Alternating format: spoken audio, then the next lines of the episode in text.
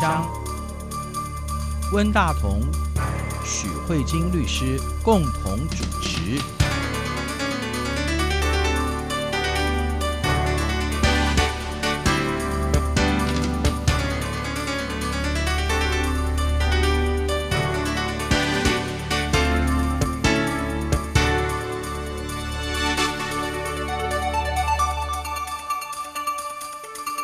各位听众好，这里是中央广播电台两岸法律信箱，我是温大同。听众朋友，大家好，我是许慧金许律师。在十月六号的时候，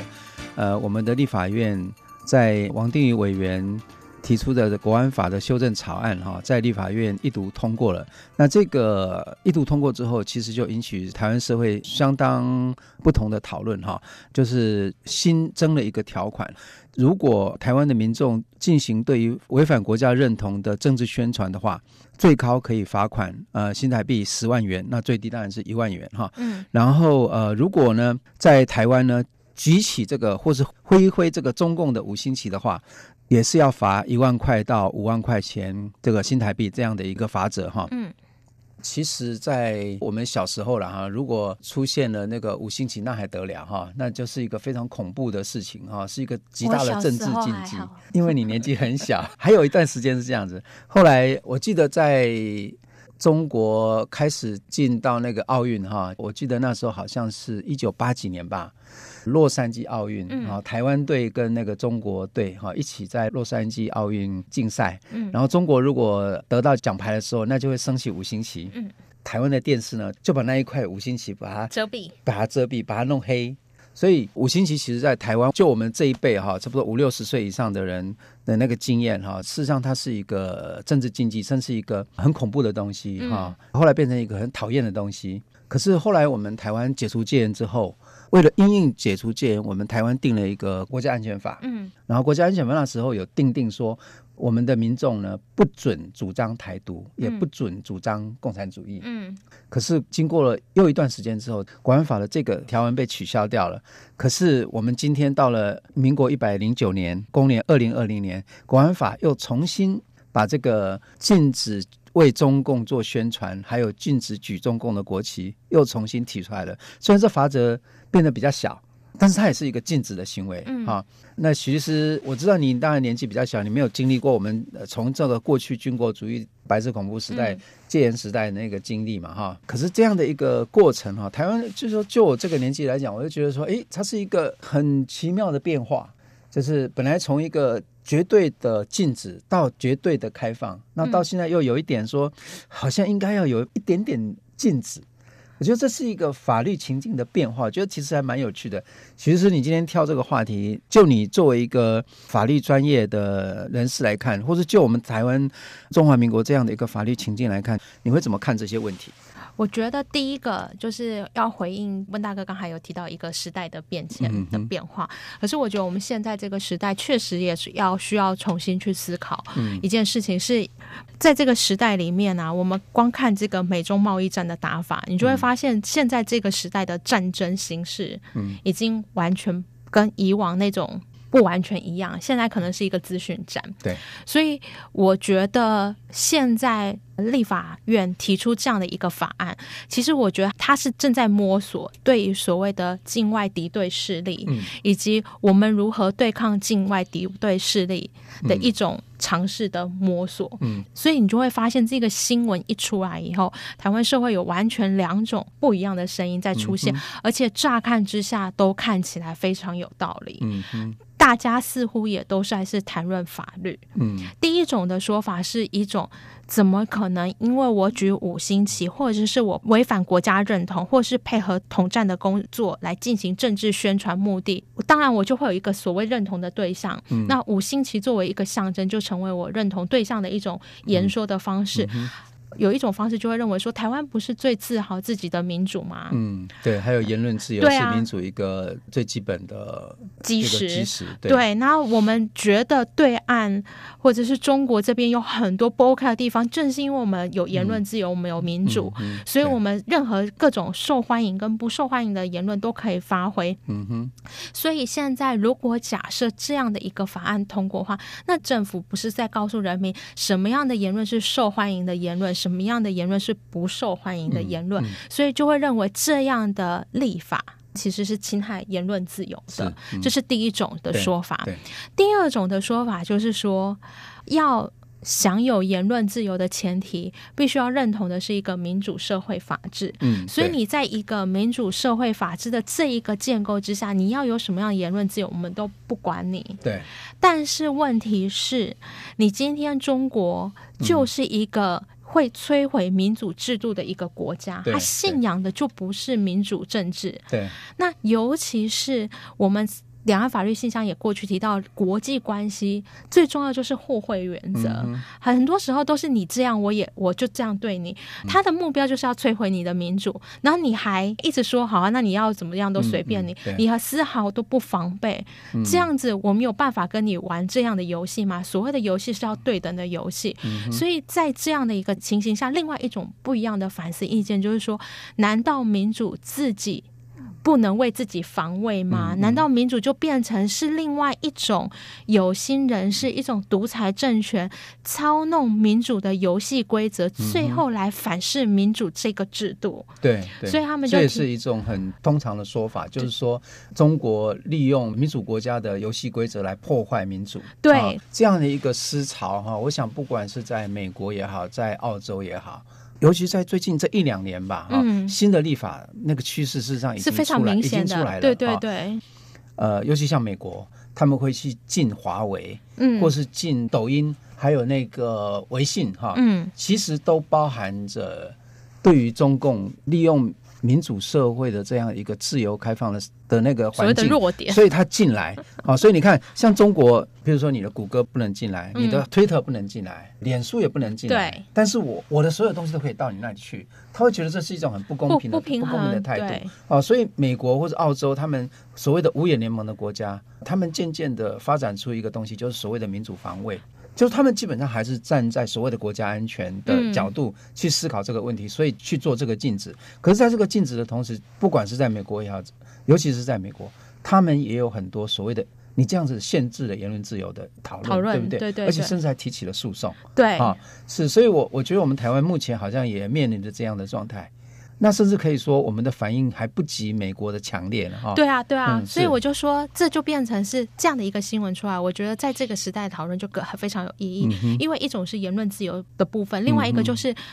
他们提出来的另外一种就是学术性的讲法，叫做防卫性民主。防卫性民主，对嗯那所以就是有这样两股的力量的冲击。嗯哼，那在台湾这个社会里面，在进行讨论，嗯哼，嗯有些人可能支持防卫性民主，有些人可能支持言论自由，对，那大家在讨论，那这个部分我觉得确实是可以可以讨论的。可是嗯我今天想要透过节目这边来讲讲的是说，其实关于这种言论啊，还有国家安全，嗯还有言论自由这些东西，言论自由非常的重要，国家安全也非常重要，嗯这些都是非常重要的利益对跟对价是值。其实以目前台湾的宪法啊或者是法律机制，嗯其实已经有稍微就这件事情预做安排。嗯哼，我今天想要讲的就是说，温大哥其实刚才也有提到，就是说最早以前的国安法其实也有在法律上明定说说不可以鼓吹台独。嗯哼，也不可以支持共产主义。对如果有这样的，都会受到国安法的形式上的嗯制裁。那其实我们的法律也有类似像这样的规定，我觉得最明显的就是我们的宪法。嗯哼，其实，在过去两岸法律信箱里面也有稍微提到，就是说，在台湾其实是一个相对上来说言论非常自由的地方。嗯，但是的是任何的一个基本权利绝对不会上纲到没有办法去管。我们的宪法第二十三条就已经很清楚的讲到，就是任何一个权利只要影响到公共安全、社会秩序或其他人的法律权利的行嗯使，是的嗯是权利是可以被限制的。对对，所以举例来说，言论再怎么自由，我就是不能公然去侮辱别人，说是笨蛋啊，是猪头啊，傻瓜啊，然后什么的，因为对你的言论是受到限制的，你对必须要尊重他人的权利之前，嗯你才会有言论自由。对那在这样的情况之下，台湾其实有做一个规划，就是说言论基本上我是让你自由的。如果是涉及到你所谓的危害国家安全，那嗯用法律的目的来说，就是危害中华民国的存在，嗯或者是危害我们所谓的自由民主的宪政秩序。嗯像这样的言论可不可以被接受？嗯在台湾最明显就是在宪法里面有规定政党的违宪审查。嗯哼，也就是说，政党作为人民参政权一嗯个最基本的组织形态，你一个人参政可能力量太小，嗯一群人可能就很有力量。对，然后政党又可以获得到国家很多政党的补助啊，嗯然后或者是你在国会有一席之地，可以推动你想要的法案。所以政党是一个民主国家运作不可或缺的一个环节。嗯哼，就是因为这样，所以政党很有可能代表人民讲出目前执政者不想听到的话。啊对，而且我觉得我们的关于政党成立的那个人民团体法，嗯，还蛮有趣的哦。过去的人民团体法也有禁止主张分裂国土，啊，禁止主张共产主义，可是后来这个也取消掉了哈对。所以后来我们的政党等于就是几乎某种程度是相当程度的开放，所以他要解散政党必须要经过宪法法庭，对不对？好，所以你看我们现在台湾成立政党几乎是非常非常的没有容门槛易。门没有门槛，基本上没有门槛，嗯而且是报备制嘛，对对不对？它没有审查制，所以你看，我们现即使现在台湾的已经有报备的政党，里面也有所谓的台湾共产党，有这样的党名有有有哦有，那还有所谓的中国民进党、统一促进党，嗯，或是类似这一种主张统一的政党，其实还蛮多的。对哦啊，主张台湾独立的政党也有嘛、嗯也有哈像譬如说什么叫台澎党，呃，否定中华民国这个体制啊、他希望能够改变国好，求重新的公投，对对啊对就说不管是主张共产主义也好，或是主张跟中共统一，嗯啊，或者是说主张台湾独立，像这样的主张，某种程度其实都有要推翻中华民国的意思啊，至对少改变这个宪政体制的意思。可是就政党这个层次来讲，他们都是被这个法律所容许的，对啊，所以就嗯、所是以这是一个很有趣的状态。原则上我们对人民团体的组成是不去限制的，但是。当你组成政党的时候，政党违宪审查的意思是说，当我发现你政党的目的其实就是在推翻中华民国的存亡，嗯或者是你的目的就是在妨害这个自由民主宪政的话，那这时候大法官可以宣告这嗯个宣告解政党散嗯是违宪的而解散。那他主要的想法就是说，其实跟防卫性民主有点像，就是说你、你所谓的政党必须在民主法治底下嗯对嗯去进行。那你今天的如果你的政党成立的目的就是要，比如说鼓吹种族主义，嗯哼，或者像我觉得中国现在就是有蛮多这样的一个主义，就是说嗯就是为华人至上。那像这种的话，可能就不完全符合这个自由民主多元嗯的概念嘛，推行独裁专政啊。如果你的政党目的是这个的话，那也很有可能就会变成是违宪。嗯哼，但是这并没有那么简单的原因，是因为嗯像温大哥有提到，其实像台湾也有很多是以主张统一，甚至像统一促进党，他很多在台湾的行为也是有一些暴力啊对等等的对。嗯哼，你甚甚至他可能是支持武统台湾的，对可是为什么都没有宣告政治？对，政党就是说违没宪有解散没有叫那个宪法法庭来处理它，对，因为那这是一个什么态势？这个就是告诉大家说，虽然这个危害啊，不是你自己觉得说今天嗯主张中国统一或是认同中国五星旗就会危害，嗯哼，它这个危害是需要有一些作为嗯的哼，对就是对真的会发生这样的事情的 OK，是是情况，啊因为这个又搭配我们所谓内乱罪一样。对对对对其实对台湾的这一套以前的那个刑法一百条这个问题哈，对，其实台湾这次一整套的脉络，嗯如果你今天只是像统促堂，就是说啊，我举举五星旗，然后看到那些呃太支持民主的人，我就打他一顿，嗯然后等等等等的这些、这些行为，就轻易构成什么颠覆政权嗯啦，然后或者是说什么危害中华民族的体制，对你就让他违宪解散或者是构成犯罪，其实跟我们的民主法治不太相容。嗯 OK 是是是，对对所以我们现在就要来看，虽然法条用语是危害中华民国存亡或是自由民主宪政秩序，嗯、好像就可以宣告违宪解散，可是其实实际上并没有那么容易。嗯我们可以来看看一个，我觉得其实跟台湾有点类似经验的，就是。嗯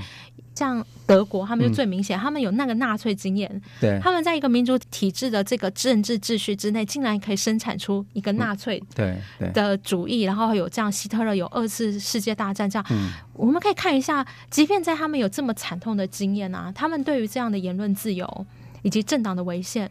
解散，还是一样都非常高度的谨慎跟小心。嗯嗯我们在节目休息过后，可以稍微深入谈一下对这个呃好，德国经验。德国经验，嗯对，。好，我们休息一下，马上回来。我有一点无聊，我有一点寂寞，但我有一个念头要报给你们说。我已经二十多，生活还不够，但我有一个念头，你们还没有听说。哔哔哔哔巴啦啦，哔哔哔哔巴巴嘞，哔哔哔哔巴啦嘞，哔哔巴贝哦。我闲了就工作，我累了就出游，我非常讨厌去堵车的台北市街头。我大学有念过 A B C 看得懂，我从来不敢选假日的时候逛百货。哔哔哔哔巴啦啦，哔哔哔哔巴波嘞，哔哔哔哔巴啦嘞，哔哔巴贝哦。你不能这样控制我的手，你不能这样控制我的脚，你不能这样控制我的口，你不能这样做。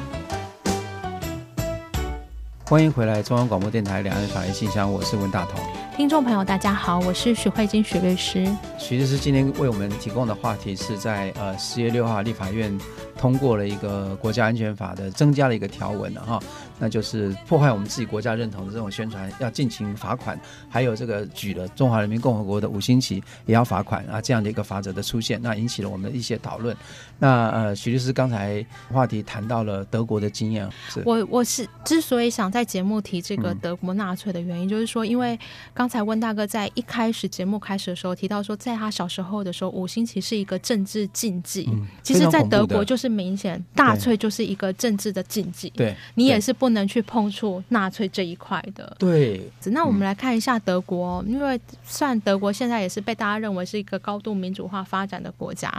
那他们跟台湾有一点像，原因是他们也是有政党违宪解散这样的一个制度。那他们在二零一六年的时候，德国民主党。这个党是一个非常极右派的嗯党派，他鼓吹种族制度。他们的党纲上面就会写说，只有纯粹的德国人，嗯才配得在德国生长。那这个东西不是只有讲哎、它跟我们统促党这样听起来好像差不了多少。嗯最厉害的是这个德国民主党、竟然透过选举在国会有拿下一席，嗯哼，所以看来他算是不完全就是有民说意支持了。对他其实是有一点民意支持的，然后他在国会虽然不是多数，只有一席，可是并不代表说不像说有些是连选票都进不去的这样子。那就是当他成为国会的一席的时候，就让大家警钟，就是说，哎、这会不会是纳粹复辟的开始对？对，所以就有申请这个呃政党违宪解散这样子。嗯然后在这个政党违宪解散的过程中，其实法官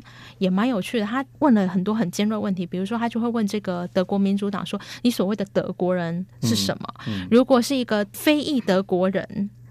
跟比如说埃及人生在德国生出来的小孩是不是德国人啊？对不对是？嗯那你怎么样界定这个德国人是什么样的情况？所以呢，弄的这个德国民主党，也就是这个极右派的这个党派呢，很多时候真的是哑口无言。嗯嗯，对，然后这个宪法法庭都是直播，可是最后很有趣的是。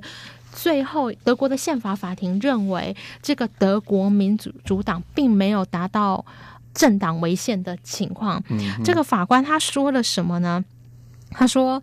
确实啊，我们必须要讲这个德国民主党呢，很明确的看起来是在展现跟付出纳粹的思想，嗯而且这样的思想也不是宪法所要保障的民主跟自由。嗯哼，但是他后面有一个淡书，最重要，他就说，虽然是这样，我知道你这些思想都是不好的，而且都是很令人厌恶跟不舒服的，嗯但是目前缺乏具体的迹象证明你们的作为可以成功的达到目的。啊啊，哎他的意思是，好有嗯说，你我知道你很可恶，你是烂到爆炸，就像我们对有时候走在路上听到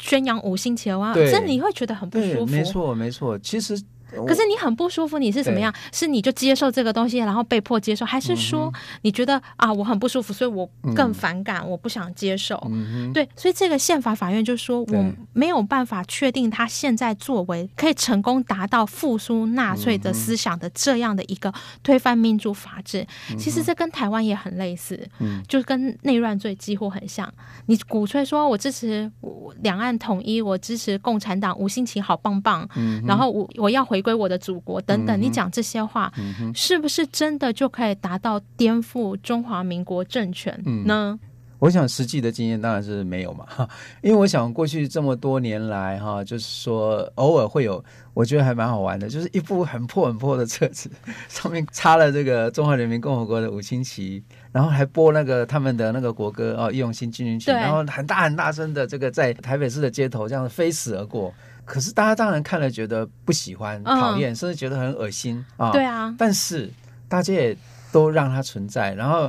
那个而且这个言论存在，只能更增加反映说对对对我不喜欢这个言论。对对，还有一个就是，它也某种程度也彰显了，就是说，哎，台湾其实是一个多元的、包容的社会，对我们容许这样极少数人这样的声音它的存在啊，而且这些人我们或许也觉得说，他们可能是台湾的边缘人，嗯那么他们透过这个方式去跟中国大陆呃领一点钱呃过生活，其实也嗯，我们也觉得好像还可以接受，因为他们的危害其实并不是很大啊，只是说确实我们是会觉得不喜欢啊，对那我我觉得这这一次的这个立法之所以会这样子起来，某种程度也反映了某一种呃台湾民众的感觉，就是觉得这些人很讨厌嗯，啊，然后讨厌的东西是不是我们可以禁止？对我觉得从讨厌的角度来看的话，哈、这些民意代表之所以愿意提出来这个，其实有他的一些民意基础，可是我觉得更重要的就就是那个民主的价值。啊，也就是多元言论的价值，还有刚才徐律师您说的，虽然这个讨厌，可是他们事实上对台湾的影响，其实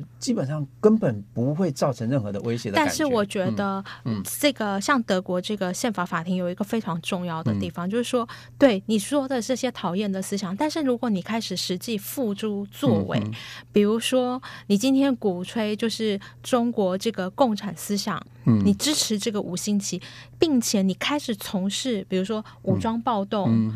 等等的，你的目的就是要摧毁所有支持，嗯啊、自由民主宪政。所以你走在路上要看到发现有人支持民主宪政，嗯然后呢不支持这个中国无限血，你就拿刀打刀子捅人杀人，嗯嗯，然后对甚至你有想要有意识的去组织化这样嗯的东西，我觉得它就是真的已经达到政党违宪解散的目的。嗯对，这个是一个非常重要的一件事情，就是说，单纯这个言论是不是就可以使这个民主、自由、法治摧毁于一旦？嗯，我觉得这是一个宪法违宪解散目的一个很重要的一个讨论。然后嗯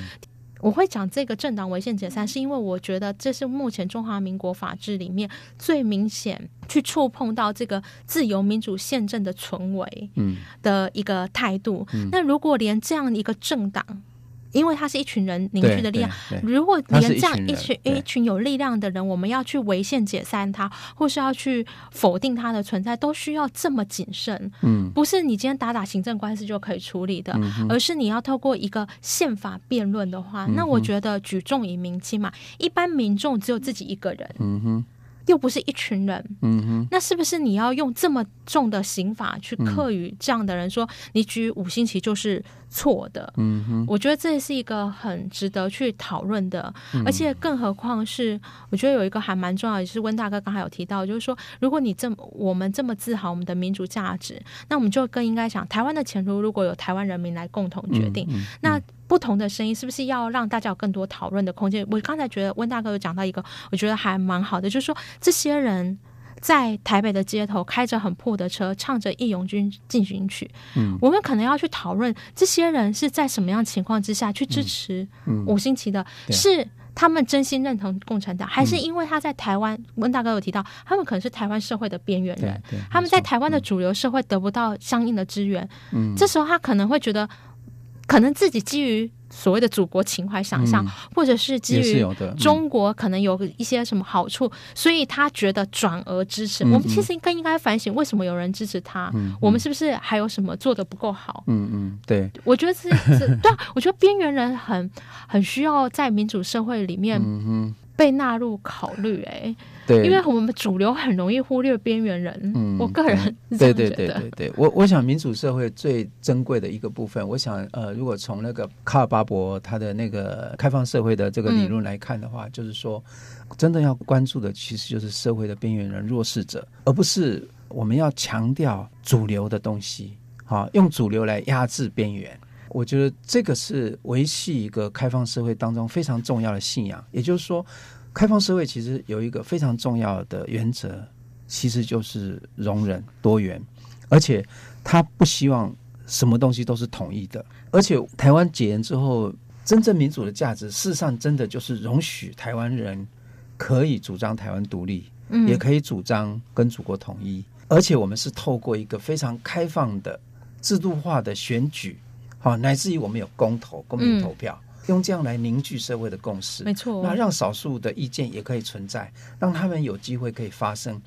这个其实某种程度就是解严后的某种现状，看起来有点乱，可是其实是很有秩序。我觉得这可能才是一个价值。不过，我觉得最新这个法律的制定，当然只有一读，是不是能够进入二读、三读还不一定嘛，哈、所以社会也形成了一些讨论。但是，我们还是要说，现在跟全世界的啊，在美国这些人，嗯就是要开始对付中共的这样的一个氛围之下，我们台湾也产生了这样一个法律啊。嗯。那我觉得它有时代的意义在，我是个人认为，嗯嗯就是如果这样的一个法律要通过啊，不是不行，嗯，呃，应该是说你必须不能这么笼统，哦，要更神圣一对点，你更精确一点，对对，要更精确一点，因为、嗯哼，因为就像一开始讲，这可能涉及到新形态的战争形态嘛。嗯哼，那如果你说资讯战是一个大家或是假消息的这种散播，这样子混合着各种真资讯、假资讯，然后嗯这种所谓的渗透，我觉得确实你不能忽略新形态的战争。可是我觉得法律不一定的笼统，就像这个宪法违宪解散一样，它有一些更仔细的要件，你不能嗯只对是因为我哦举因了为举了旗就这罚就罚对对钱，对对而是说你举了旗之外，你还你有要其知他道的你条为件。哦了谁工作。 o k 是，我今天举五星旗，有可能只是要告诉政府说。呃，你们台湾在做不好，搞不好我们都心都向祖国了啊、嗯假设这样，你对不能只因为我举这五星旗就说我对对对，我不能一刀切，对对，嗯那你应该要知道，说我是不是真的在为某个所谓的境外敌对势力或外国代理人？那我跟他之间的关联是什么？我嗯的主观上是不是认为？这个部分，或者是我因为境外代理人势力的介入，所以我不但举五星旗，甚至我可能会再从事更严重、更危险的嗯行为。我觉得这个是需要更严格的去限缩，而不能一泛对泛的看到说你只今天举了一个政治禁忌的嗯标语以后，对我就一概都推定你有问题。那其实我们跟港版国安法没有两样。对对对对，对没因为错没错，是我我我觉得是这样子。当我们对很自豪这个情况的时候对，我哦们现在觉得中国或者是香港的国安法最大的问题是所谓的分裂国土，对，好像它一个无限上纲对的表无限现上只要纲啊你有一个，他就把你啪，对，就所以你选边站站错边，啊对对不好意思，你就是归错队。对可是我觉得对对嗯台湾不是，台湾确实也要防御自己，可是。如果要定的话，我是觉得在这个法条上，我们应该要更去想想看，哪一种是真正对台湾有害的行为，嗯而是而是在这个真正的战争形态下需要被禁止的，对对而不是对没全错嗯部全部都夯不啷当说先把它全部都划进来，然后以后有事情再把它排除。嗯嗯我觉得对这是对一个蛮我自己个人认为另外一对种的思考 OK，。对对，所以许律师，你认为说定这个法条，事实上应应当要更审慎，嗯或是更周延，不要太过笼统。对好对，那我们甚至可以举一个简单的例子，像譬如说以前大陆观光客来台湾比较多的时候，可能有些有一些商家为了要讨好那个大陆来的民众，他嗯就会弄一个小小的五星旗贴说啊可以使用人民币，对对啊类似这样的，对啊，那你不啊能说你，那你就是信他信仰共对中对对，国他共可能产只是党一啊。个一个讨好观光客的行为而已对啊对，他并不代表说我就是支持共产党没错这样子对啊，所以他可能还要事实上是需要更周延的一个立法。对啊，因为我觉得还是回到那个违宪审查概念对，所谓的危害，你看，就连这个鼓吹纳粹都是在根本的否定这个宪政的秩序，对但是它还是有一些严格的要件，比如说我要看你具体作为到什么对程度对。是我认为，嗯如果要修这个国安法，就必须要有接纳这样的一个思嗯维，就是说，不能只因为我思想上你去惩罚嗯我，而是你要看我。因为带着这样的思想，我做了什么？然后这样的一个作为，可能嗯对真的对国家有害，对嗯那这才是国家安全法要处理的、啊。是的是的，对你不能因为一个人的思想去处理、嗯处罚别人，但这个思想背后所带来的具体的行为，嗯行为是可以处罚的，但对思想是不能的。是是好，谢谢许律师跟我们讲的这么清楚啊，啊哦，我自己觉得啦， 是这是我个人。可是台湾社会怎么讨论，这我们还可以再继续观 对察对。对，当然当然对啊，所以我们也可以观察我们这个社会是社会怎么样发展的。谢谢许律师，我们今天节目就到这里，也谢谢问大哥，我们下周再会，拜拜拜拜